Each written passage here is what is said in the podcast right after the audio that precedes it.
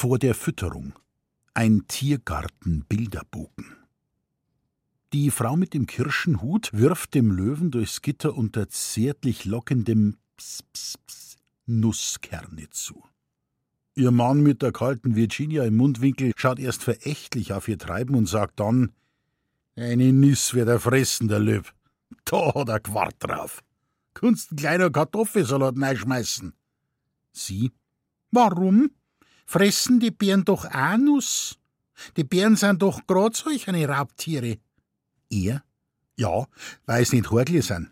Sie sind richtige Sei, die Bären. Die fressen alles. Aber so ein Löb, der rührt die kein mir so, eher ganger drauf. Sie ist schon wirklich ein königliches Tier, so ein Löb.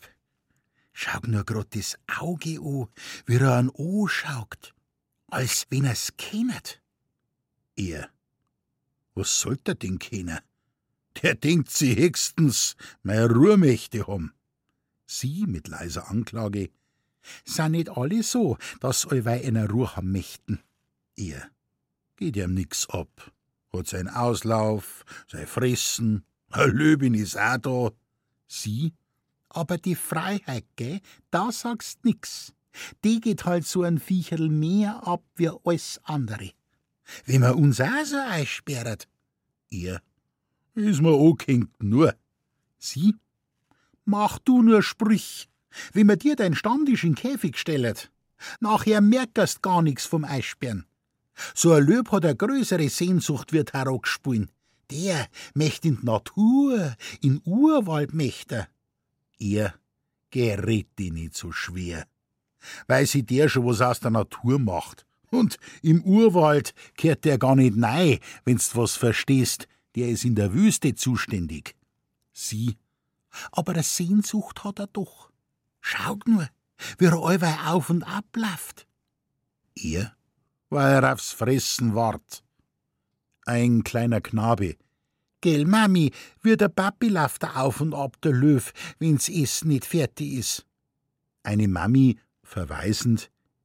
Du schi brav sei, Franzi, und red nicht so tappert daher. Der Franzi, a Suppen braucht er aber nicht essen, der Löb.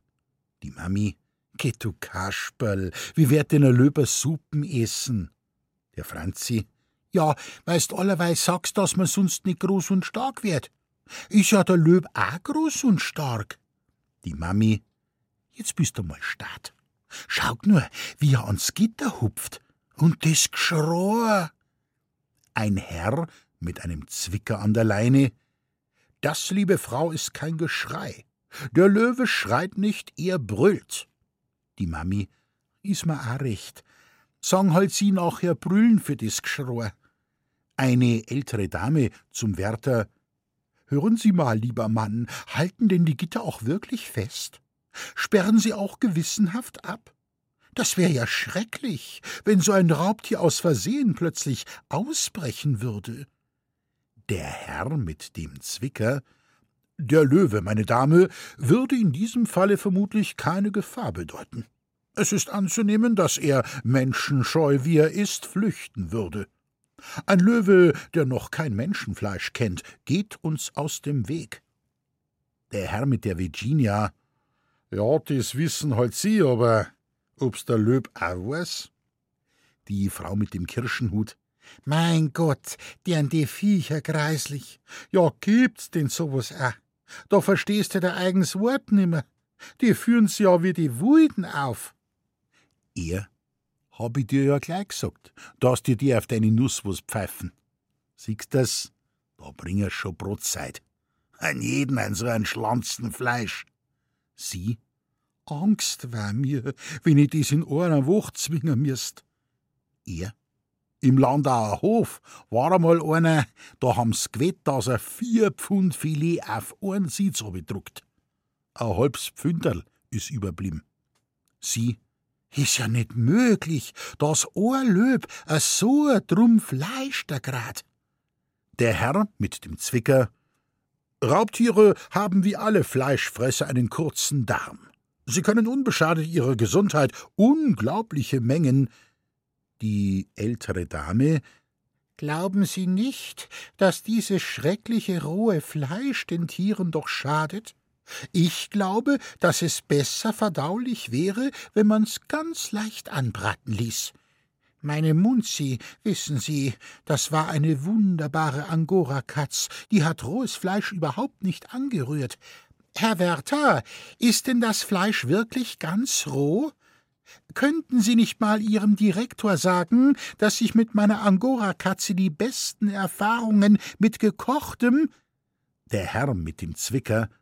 Der menschliche Organismus allerdings sträubt sich heute gegen rohes Fleisch. Ob indes für unseren Darm Fleisch überhaupt? Die ältere Dame, als sie das Wort Darm an sich gerichtet hört, dreht dem Herrn entrüstet den Rücken. Der Mann mit der Virginia, da sind sie aber schief gewickelt, Herr Nachbar, wenn's das Fleisch war nix für die menschlichen Därme. Schauen Sie's nur, die Vegetarier. Jetzt gibt's sogar auch, die gingen auf die Wiesen und fressen die Pflanzeln von der Erden raus. Da werden's was da leben mit ihren Gedärme. Die Frau mit dem Kirschenhut betrachtet mit großen Augen, aus denen Grauen und Bewunderung spricht, wie der Löwe sein Rippenstück zerknackt und zerfetzt. A solcher Wütling! Na, die Zehen, wenn ich hätt. Alisel, was meinst, dass der Doktor Vordermeier für a Goldkrone verlangt, wenn ich die alte draufgib? Die Mami mit dem Franzi, schau nur, Franzi, wie es ihm schmeckt, dem Löwen. Der Franzi, macht ihm das nix. Die Mami, was soll's ihm denn machen? Der Franzi, ja, weißt allerweil sagst, beim Essen muss man sich Zeit lassen, sonst wächst da mal Stor im Bauch. Die Mami, na so a dummer Bur, mit dir kann man schon wo hingehen. Der Herr mit dem Zwicker, gut gekaut ist halb verdaut, mein Junge, und jung gewohnt ist alt getan. Die Mami nimmt ihren Franzi mit misstrauischem Seitenblick zu sich. Der Mann mit der Virginia wohlwollend. Im Essen lasst sie niemand gern was dreirin. Komm, Amali, gingen wir noch über zu den Nilpferd. Ich sieg's bei der Hitz gern, wenn's so unters Wasser ginge. Macht dann auch nur ein schöner Durst.